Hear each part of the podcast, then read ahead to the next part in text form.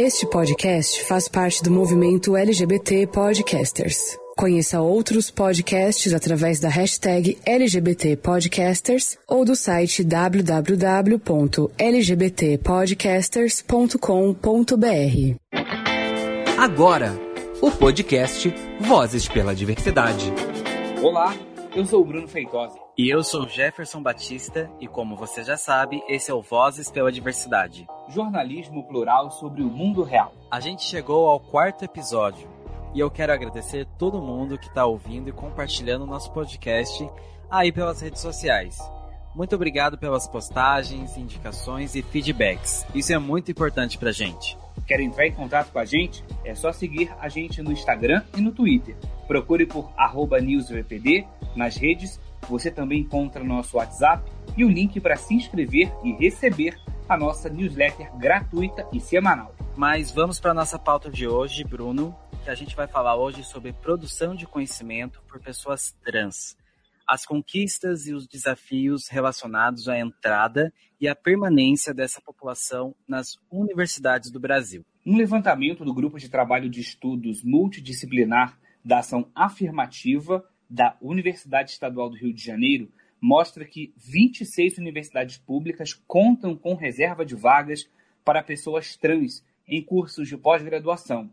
E no ano passado, a Unilab, Universidade Federal que fica na Bahia e no Ceará, chegou a anunciar um vestibular específico para pessoas trans, mas suspendeu o chamado depois de uma intervenção do governo federal. É fundamental ampliar as vozes nesses espaços. Mas já tem muita gente boa dentro da academia, produzindo conhecimento, e é sobre isso que a gente vai conversar hoje com a professora Jaqueline Gomes de Jesus, do Instituto Federal do Rio de Janeiro. Jaque, seja muito bem-vinda e, por favor, se apresente melhor para quem está nos ouvindo. Saudações para todos. Eu sou a professora Jaqueline Gomes Jesus, do Instituto Federal do Rio de Janeiro. Sou professora de psicologia. Eu atuo no campus Belfor Roxo, que é um campus da Baixada Fluminense. Os institutos federais, pessoal, são uma figura recente da educação brasileira e que foi criada pelo governo Lula a partir de uma reelaboração das antigas escolas técnicas, que, aliás, eu gosto sempre de ressaltar, as escolas técnicas foram criadas pelo presidente Nilo Peçanha, é bom colocar, né, presidente negro, né, um homem negro no Brasil, fez as escolas técnicas para o acesso da população que na época se denominava desvalida e que não, ao longo de, da história desse país não houve investimento massivo na educação técnica e sempre se relevou a um campo inferior, como se a educação profissional e tecnológica tivesse menos valor, por exemplo, do que o ensino superior. Eu busco sintetizar a ideia dos institutos federais, dizendo que nós podemos acompanhar a pessoa do ensino médio até a pós-graduação, que nós oferecemos cursos tanto de formação livre, como cursos técnicos, como cursos de graduação e pós-graduação. Então é nesse lugar que eu atuo e principalmente na Baixada Fluminense é um campus de economia criativa. Eu fui graduada em psicologia pela Universidade de Brasília e depois também cursei na UNB meu mestrado e meu doutorado em psicologia social do trabalho das organizações. Então eu sou, eu digo que eu sou uma carioca nascida em Brasília. E, para além da, da formação acadêmica, obviamente, minha vida pessoal, sou uma mulher negra, trans. Eu cresci uh, em uma família de imigrantes que construiu Brasília. Meu pai é sergipano, minha mãe era mineira e nós uh, morávamos na Ceilândia, que é a periferia de Brasília. Eu sou a segunda pessoa da família a acessar a universidade depois de minha mãe, que fez o curso de pedagogia.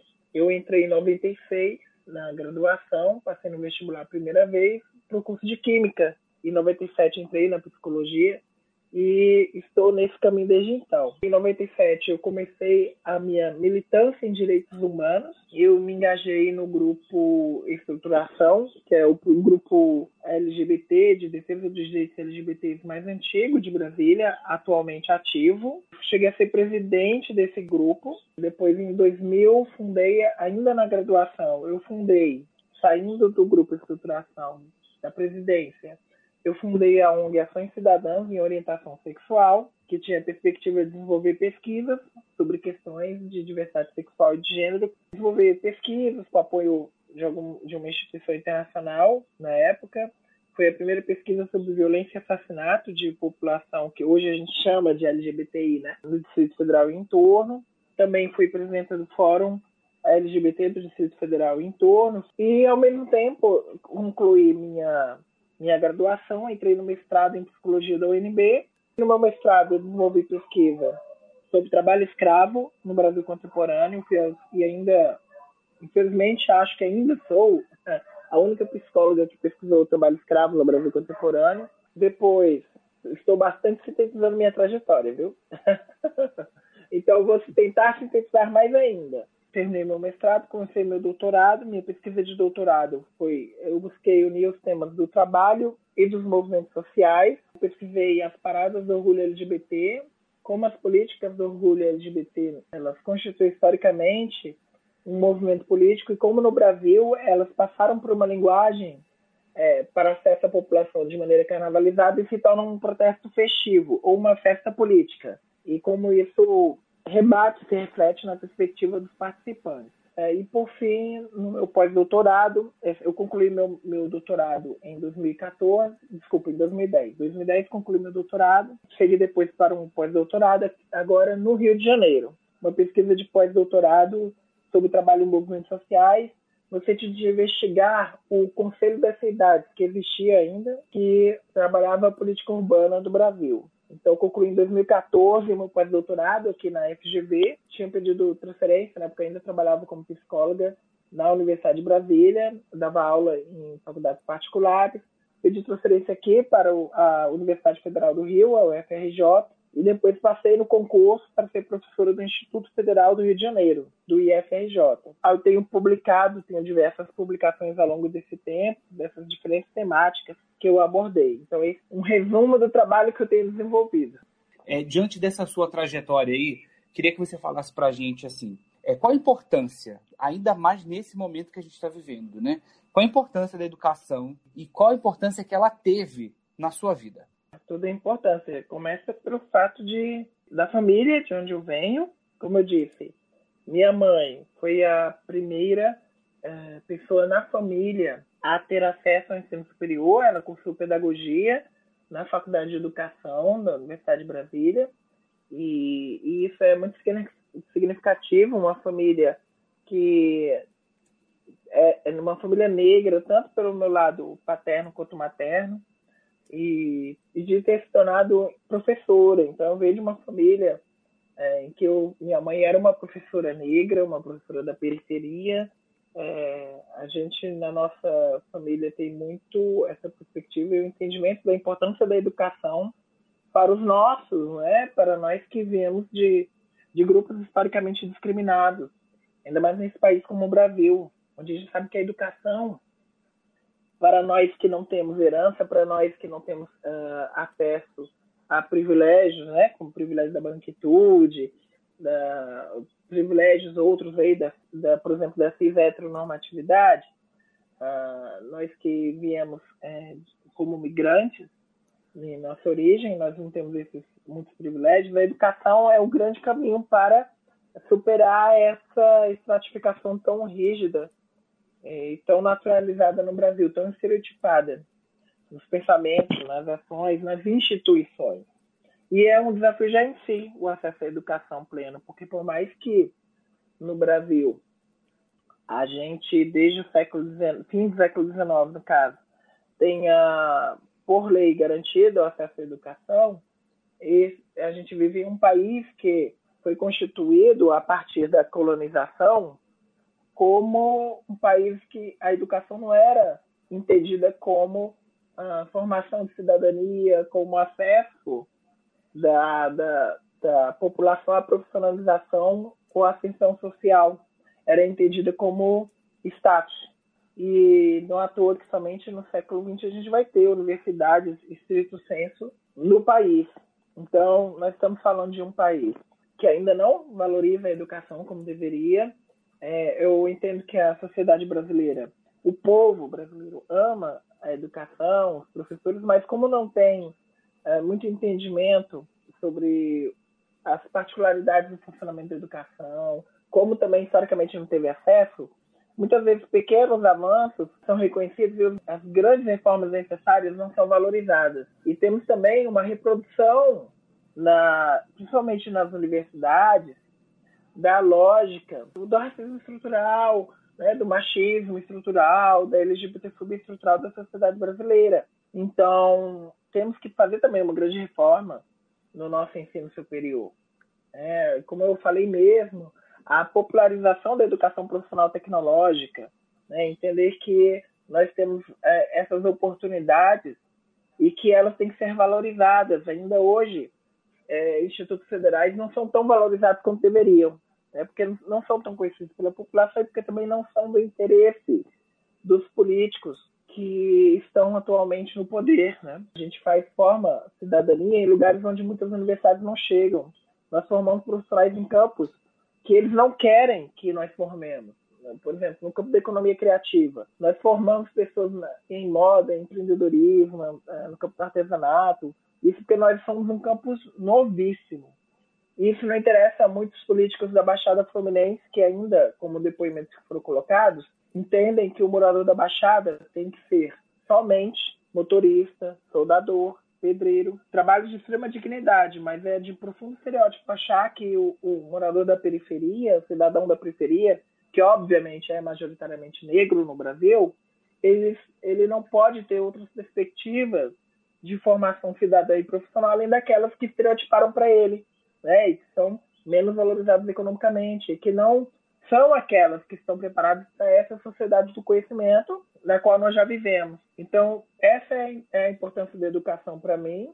Legal, Jaque, muito bom te ouvir. Enquanto você falava, né, eu pensava muito nisso, que a educação não é um benefício para nós que somos negros, LGBT, é um direito, né? E a gente tem que cada vez mais lutar por esse direito. Mas você falou um pouquinho já como foi sua entrada na militância LGBT, na militância antirracista, né?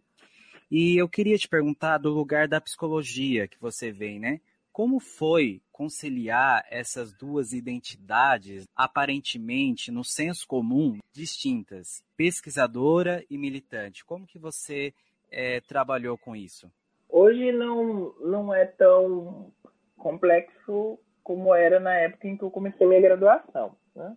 Então, por exemplo, é, eu, eu já estava na universidade antes de, de entrar de forma mais ativa na militância, mas muito recentemente, né? E logo que eu comecei a militar em direitos humanos, eu uh, entendi que seria fundamental associar essas duas produções, esses dois campos de, de produção de conhecimento diferentes, mas que são produções de conhecimento do mesmo jeito, tanto da militância quanto do, do da academia. Eu vou falar assim de forma mais ampla para não estereotipar também conhecimento, a produção de conhecimento científico como feito só na universidade. No Brasil, às vezes, se tende a isso, achar que conhecimento científico só é feito na universidade. Mas é, buscar é, essa união. E foi muito desafiador no começo, porque é, na época, o que era mais desvalorizado era a minha é, produção acadêmica, porque eu estava na militância, como se a militância, o ativismo social, desvalorizasse a minha produção de conhecimento. E isso era bem colocado, inclusive, por professores na época. Eles não entendiam qual era a importância desse diálogo, do nosso uso da metodologia científica para as questões sociais. Por mais que considerassem a relevância social como um tema importante. Isso é até curioso, porque se você for olhar a avaliação de qualquer artigo científico, no Brasil, a relevância social é um tópico que não é de hoje, mas é interessante que mesmo na minha época e pouco antes, estar no ativismo social não era considerado tão, tão importante produção científica. Existe um, um paradoxo aí, mas tem a ver com o próprio pensamento é, acadêmico nas nas universidades brasileiras, como eu falei, extremamente elitista e distanciada da realidade social. E que muitas vezes vê a sociedade organizada, sociedade, o dia a dia da sociedade civil, como algo exógeno à universidade, a qual, por mais que seja fruto de relações de poder da classe dominante no Brasil, ela é parte da sociedade. Então, eu enfrentei várias vários questionamentos.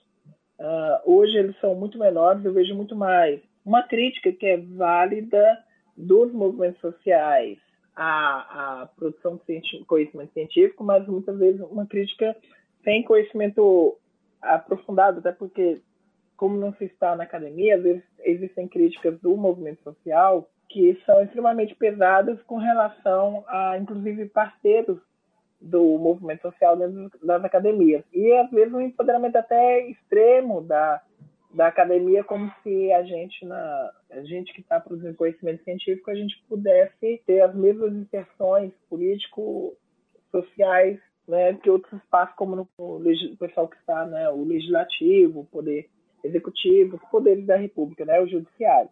Mas isso veio muito do que eu falei, né, do, do pouco conhecimento do, do, do, sistema educacional brasileiro, das nossas possibilidades e limitações. Acho que temos que popularizar muito mais a educação e uma educação é, socialmente compromissada. Então, na psicologia, eu tive essa caminhada, tive, eu vi muitos avanços na, na, no meu campo, a psicologia. Eu vi uma evolução muito rápida comparada com outras áreas do conhecimento, com outros campos do conhecimento, inclusive não só no Brasil, mas fora. Nós temos posicionamentos críticos da psicologia com relação ao enfrentamento de várias discriminações, ao reconhecimento da subjetividade humana para além do modelo hegemônico do homem branco, cisgênero, europeu ou norte-americano, casado com filhos de classe média, né? do perfil uh, branco, racializado, cis heteronormativo, mas temos ainda um grande desafio na psicologia que é a, a valorização do conhecimento, e até uma das temáticas que nós estamos abordando, do conhecimento produzido pelos pesquisadores, pelos autores, para além do acesso dos que já estão, dos pesquisadores, dos professores, que conseguiram furar a barreira dessa exclusão sistemática também na seleção docente, como eu comentei, tem barreiras né, de natureza racista, machista, LGBTfóbicas, mas é, da nossa produção de conhecimento. Que o que a gente produz, o que a gente pesquisa, seja também lido seja referenciado, esteja nos currículos, que nós é, sejamos convidados, convidados, convidados para os grupos de pesquisa, né, e que não só os que a gente já desenvolve, que nós sejamos é, reconhecidos nos programas de pós-graduação. Isso ainda é um grande desafio, porque, por mais que tenhamos tido avanços, eles não são suficientes de forma alguma. Eles ainda são muito pequenos. Então, em todos os níveis, quando a gente fala dessa, dessa produção de conhecimento periférico e conhecimento sobre populações que não estão no centro desse olhar, desse lugar de fala privilegiado, ainda temos um grande desafio como ciência e profissão na psicologia, de uma valorização de um investimento efetivo em pesquisadores e nos professores que são pessoas negras e LGBTs. Ô, Jaque, você falando tudo isso aí, eu fiquei pensando aqui. Eu queria que você falasse nesse seu processo da transição, né? Você fez esse processo já dentro da universidade ou antes da universidade? E outra, nesse teu caminho acadêmico, né, de até hoje, quantos professores ou quantas professoras trans você conhece e que atuam hoje na educação? eu comecei a minha conhecimento da minha identidade de gênero enquanto mulher trans em 2008. Então eu já estava, eu estava no meio do meu doutorado, tanto que eu fiz a minha defesa já utilizando, em 2010, já utilizando o nome social, porque ainda não tinha conseguido retificar o meu registro civil, mas foi defesa já com nome social em 2010. Inclusive agora estão fazendo né, 10 anos da minha, em outubro, né, 10 anos da minha defesa de doutorado. Quanto a, a outra questão de outros professores, professores trans, sim, aliás, professores na rede básica, nós temos vários, muitos que a gente não conhece. Essa é uma questão também, as pessoas tendem a divulgar rankings de primeiro eu professor isso, aquilo, quando a gente fala de diferentes grupos, né? Principalmente quando se fala da população trans, mas muita gente que eu sei que, inclusive, terminou a pós-graduação, graduação, antes de mim, não necessariamente tem divulgado essas suas histórias, né? Muitas vezes que as pessoas sabem como é divulgado é aquilo que é publicidade na mídia, então tem várias, vários olhares sobre isso. Esse tipo de ranking é bem complicado. Mas, de qualquer forma, sim, temos muitas companheiras, principalmente na rede básica, que são invisibilizadas, tem toda uma história. E no, no ensino superior, na educação profissional tecnológica, eu conheço algumas colegas, mas um número ainda bem menor do e eu quero destacar aqui companheiras, companheiras como são professores hoje, como a Luma Nogueira de Andrade, da Unilab, que você acabou de citar. Inclusive, a Luma foi uma figura central na luta pela garantia desse vestibular focado nas pessoas trans na Unilab e ainda nesse enfrentamento com, com o governo federal e com o posicionamento uh, do MEC, entrou-se com uma ação judicial para responsabilizar tanto o Estado brasileiro, na figura da presidência do MEC, quanto a própria reitoria da Unilab, que acatou esse posicionamento discriminatório, que não, não é correspondente a quando ocorrem, por exemplo, vestibulares para outros grupos sociais, como é comum. Nós temos a professora Fran Demétrio, da Universidade Federal do Recôncavo, a aluna é professora da área de pedagogia, a Fran Demetria é professora na, na área de, de, nutrição, professora da Universidade Federal do Recôncavo, baiano, e concluiu o pós-doutorado na UNB, inclusive na área de filosofia. Gostaria de citar também minha colega Viviane Vergueiro, de Salvador, ela está concluindo o doutorado dela. Eu fui da banca do mestrado dela e ela pesquisou cisnormatividade, é, buscou construir o conceito de pensar cisgeneridade, o que significa esse conceito, é, no campo lá da, dos estudos de cultura da, da Federal da Bahia, agora está fazendo o doutorado dela junto ao núcleo de estudos interdisciplinares sobre a mulher. Queria lembrar pelo menos o nome do, nosso, do meu amigo pessoal, o professor Guilherme Almeida. O Guilherme Almeida, que foi professor da UERJ, da área de serviço social, e agora está uh, lecionando na Universidade Federal do Rio de Janeiro, na UFRJ. Então, esses são só um pouquíssimos nomes dos, dos que a gente tem de professores presentes. Gostaria que todos os professores que são pessoas trans se sentissem representados por eles e por todos que estão, e aqueles que não são conhecidos da grande mídia, que seguem resistindo apesar de toda, toda a discriminação. É, você falou da Vivian, a gente até fez um post na nossa página sobre ela, né? Que a gente tem um, uma sessão que chama Vozes pela Ciência. E a gente acabou trazendo um pouquinho da história dela lá na, no nosso Instagram. Bem legal a trajetória dela, muito importante. Falando nessa, nessa questão de produção de conhecimento, Jaque, você trouxe um conceito para o debate brasileiro que é o transfeminismo, né? Eu queria que você falasse um pouquinho para a gente, para quem nunca ouviu, quem não conhece esse conceito, que você explicasse e também que você comentasse um pouco da influência do feminismo negro nessa sua reflexão sobre transfeminismo. Bem, convido todo mundo a ler os artigos, textos que há alguns anos, eu acho que já uns 10 anos, que já se publicam na internet, principalmente sobre transfeminismo no Brasil. Né? O transfeminismo ele vai surgir como uma linha de feminista, né? É, eu gosto sempre de destacar que as pessoas às vezes confundem, como no Brasil se usa esse termo transfeminismo, poderia ser feminismo trans, né? Por questões é, locais se decidiu colocar esse termo transfeminismo, mas gosto de destacar que é um feminismo, né? Como temos ou vários feminismos, temos também o transfeminismo ou feminismo trans. Tem algumas pessoas que confundem, acham que é outra coisa que não é feminismo e não é, é um feminismo. Mas quais as particularidades do, do transfeminismo? Eu pesquisei já há alguns anos, cheguei, como você mesmo citou, eu organizei o trabalho de vários colegas, autores, e a gente publicou o livro Transfeminismo, Teorias e Práticas, e além de outros artigos que eu desenvolvi nesse campo, mas coletando essa esse pensamento que chegou no Brasil, de influência principalmente do pensamento norte-americano, sobre uma reformulação daquilo que o feminismo negro pensou desde os anos final dos anos 70, anos 80, fazendo uma crítica histórica à reificação de um determinado conceito de mulher, de mulheridade. Basicamente, a biologização do conceito de mulher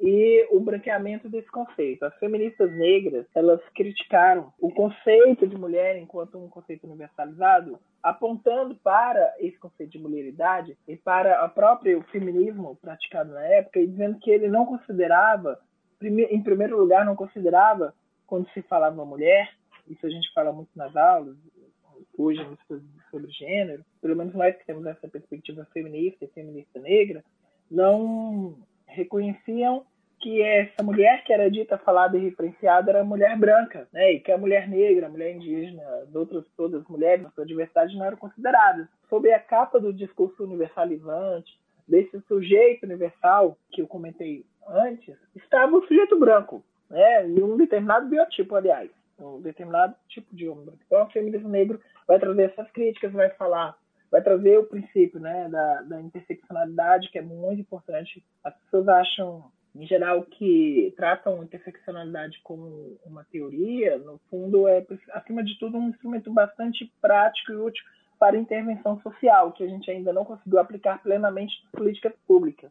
E nós precisamos aplicar. Então, o transfeminismo também recebe esse, o conceito de interseccionalidade, vai receber também a ideia de não interação, de não, é, não hierarquia de opressões. Então, temos um diálogo dentro do feminismo crucial, né, fundamental com o feminismo negro, né, com os feminismos interseccionais, toda essa herança, e que é um debate secular, na verdade. Eu, até adiantando um dos livros que eu vou indicar, que é um livro meu sobre Sojourner Truth, Sojourner Truth foi uma militante negra norte-americana do século XIX que trouxe essa discussão de mulheridade já no século XIX, no Brasil, ela é bem conhecida por um, uma versão do discurso que ela fez, que se chama, muito importante, que se chama Eu Não Sou Uma Mulher, e ela já discutia isso no século XIX.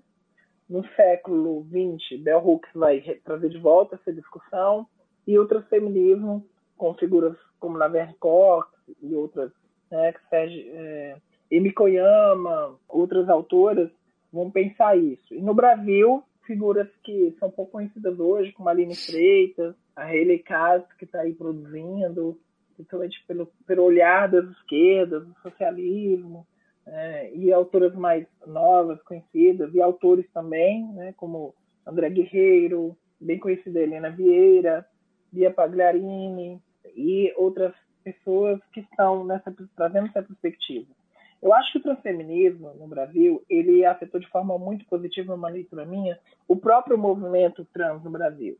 É, a própria é, presença, o olhar e práticas do movimento trans, por mais que isso às vezes não seja compreendido às vezes de forma bem consciente pelos próprios movimentos.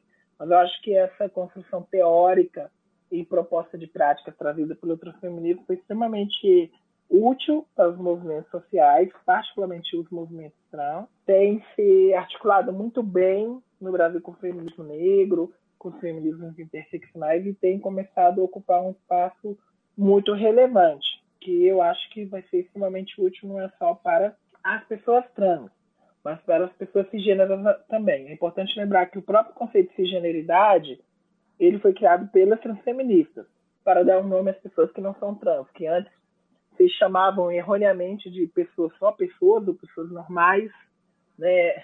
outros termos inadequados em comparação com as pessoas trans. Então é importante marcar esse lugar de privilégio da, da cisgeneridade que o transfeminismo tem apontado e dar nome para aqueles que nomearam as pessoas trans, não foram as pessoas trans que se nomearam, como não foram as pessoas negras que se nomearam, né? Então a gente ressignifica esse termo com qual nomearam e o transfeminismo buscou dar um, para nomear essa não transgeneridade, esse lugar de privilégio, utilizou simplesmente o antônimo do prefixo trans que foi dado para as pessoas transexuais, para as pessoas travestis, e nomeou com o antônimo em latim de trans, que é cis, que é deste lado, trans é além desse, cis é deste lado, e deu um nome para as pessoas cisgêneras. Bom, só para os nossos ouvintes ficarem cientes, né, que a gente está gravando esse podcast em meio ainda a essa pandemia do coronavírus. Só para avisar aqui os barulhos externos, já que a gente está em casa, em quarentena, em home office, é só porque a gente está nesse contexto, né? Então aparecem muitos barulhos. A gente está cada um na sua casa, gravando remoto, então isso pode acontecer.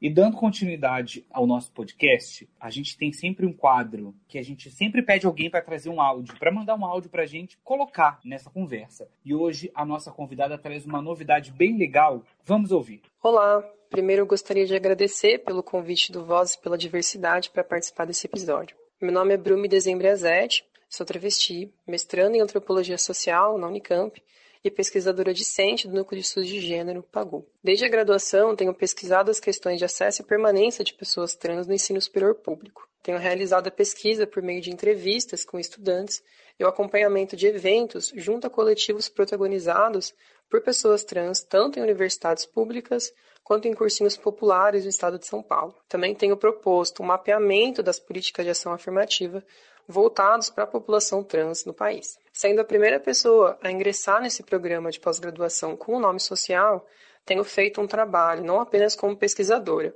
mas também ativista. Recentemente conseguimos mobilizar uma proposta de reserva de vagas suplementares no mestrado e no doutorado, por parte de estudantes trans, com o apoio do departamento e da representação discente. Se tornamos o primeiro programa da Unicamp, um dos primeiros das universidades estaduais paulistas, com essa modalidade de políticas afirmativas. Outras iniciativas têm aparecido nessa universidade e temos pensado em ações também no ensino básico. Com isso, a Unicamp se torna uma das quase 30 universidades públicas com esse tipo de iniciativa. Vemos esse primeiro marco como uma das frentes de mobilização quando pensamos na inserção de pessoas trans, principalmente travestis e pessoas transnegras, na educação formal e da necessidade de refletir e agir sobre essas questões sob uma perspectiva interseccional, ou seja, de modo que leve a sério as interconexões entre desigualdades sociais que implicam em diferentes acessos e permanências no ensino básico e no ensino superior, e que entenda a educação enredada com relações familiares, o acesso a serviços de saúde, a segurança nas ruas e outros espaços onde pessoas trans são sistematicamente excluídas e violentadas. Bom, a gente ouviu então o áudio da Brumi, muito obrigado pela sua participação e ela trouxe essa super novidade para a gente, né? O programa de pós-graduação em Antropologia Social da Unicamp, é, adotando aí reservas de vagas para pessoas trans. Eu estudei nesse instituto e lembro que já faz algum tempo que essa discussão estava em pauta, né? E aí eu queria perguntar para a Jaque, o que, que você está achando desse movimento, o que, que você acha é, dessas ações em busca de cotas para pessoas trans, né, ou reservas de vagas para pessoas trans em cursos de pós-graduação aqui no Brasil? Esse é um grande desafio. Acho que já garantir a permanência qualificada da população trans na graduação, né, na formação básica, de forma geral, é algo que está colocado. Nós temos apenas 0,8% dos universitários brasileiros é, enquanto pessoas trans, né, que se identificam como tais e utilizam, por exemplo, o nome social nas universidades. Então, já temos o desafio da permanência qualificada. E, nesse sentido, o investimento nas cotas, porque, na verdade, assim, até falo como especialista nesse campo e alguém que tem experiência efetiva. Ações afirmativas não são só cotas. No Brasil, as pessoas é, colocam como se uh, ações afirmativas fossem só reserva de vagas.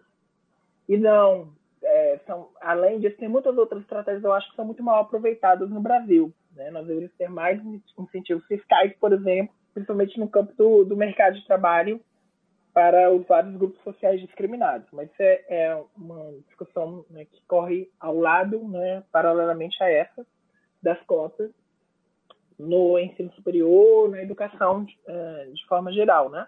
E a gente precisa sim dessa reserva de vagas uh, na, nas pós-graduações. É importante, aí ao meu olhar particular, eu sempre ressalto de alguém que, que trabalhou com essa gestão, que fui parte de comissão, tive, a gente teve que criar é, estratégias, inclusive para heteroidentificação, como a gente define hoje, né, esse fato de identificar ou não as pessoas, uh, porque a gente sabe que tem fraudadores sempre, tá? Isso não é de hoje.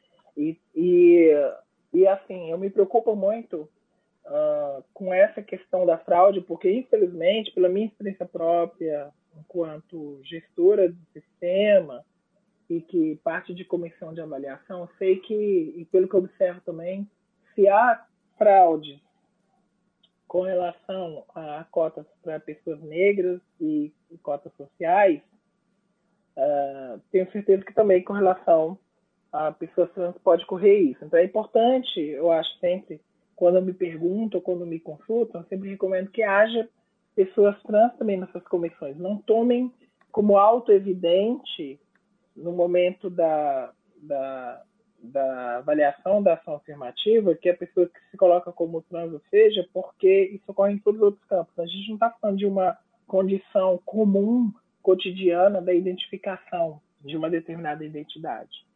E aí eu faço um paralelo, para ser bem didática, com a própria questão das cotas para a população negra. Ser uma pessoa negra no Brasil, historicamente, é sempre um ônus. Mas quando, no momento de uma ação afirmativa que vai se aplicar, eu estou usando termos técnicos, tá? para as pessoas não tomarem no sentido amplo da questão. Quando se aplica, é, é, se aplica discriminação positiva para uh, permitir um mínimo de igualdade de, de oportunidades com uma população historicamente desprivilegiada, é óbvio que é, essa população, neste momento, sendo reconhecida como tal, vai ter acesso, né, vai ser vista, vai ser visto como um ônus você se identificar com um bônus, um bônus ser identificada como uma pessoa negra. Então a gente sempre teve fraude.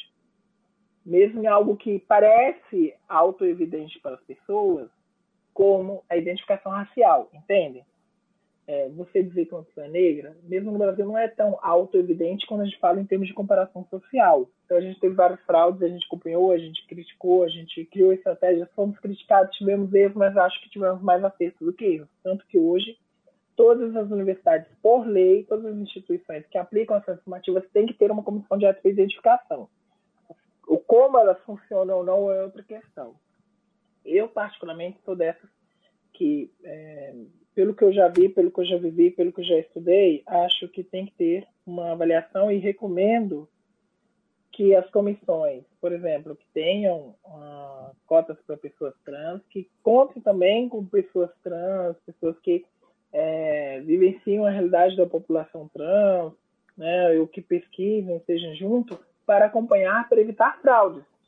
Porque estamos falando do humano, gente. Nesse momento em que ser uma pessoa trans vai ser lido por alguns como um bônus, a gente vai ter, como eu já tive, acompanhei sim casos já em outras instituições, não, não especificamente foi citada a Unicamp, mas em outras instituições que pessoas que não se reconheciam antes como trans, é, nesse momento específico da seleção se colocavam como tais. Então, acho muito inclusive um caso casos que não são divulgados na grande mídia, porque envolvem uma importância que a gente dá para a política. Então, nesse sentido, é, acho imprescindível ações afirmativas para a população trans, principalmente na área do trabalho e na área educacional, na área de formação, de educação, e que sejam bem acompanhadas, porque eu quero que sejam mais efetivas possível e que nós tenhamos pessoas que sempre foram excluídas, nós temos uma população em que as travestis mulheres trans, mais de 90%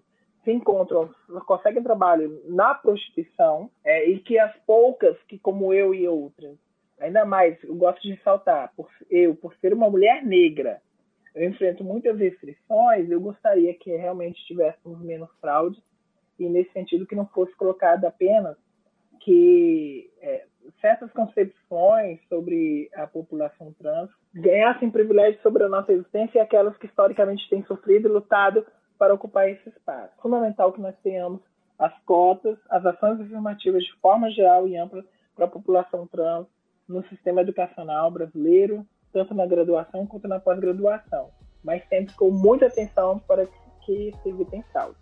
Obrigado, Jaque. Muito bom conversar com você. Só que a gente vai parar por aqui e a gente vai voltar no próximo episódio com mais Jaque, porque tem muita coisa boa ainda pra gente conversar. Até a próxima!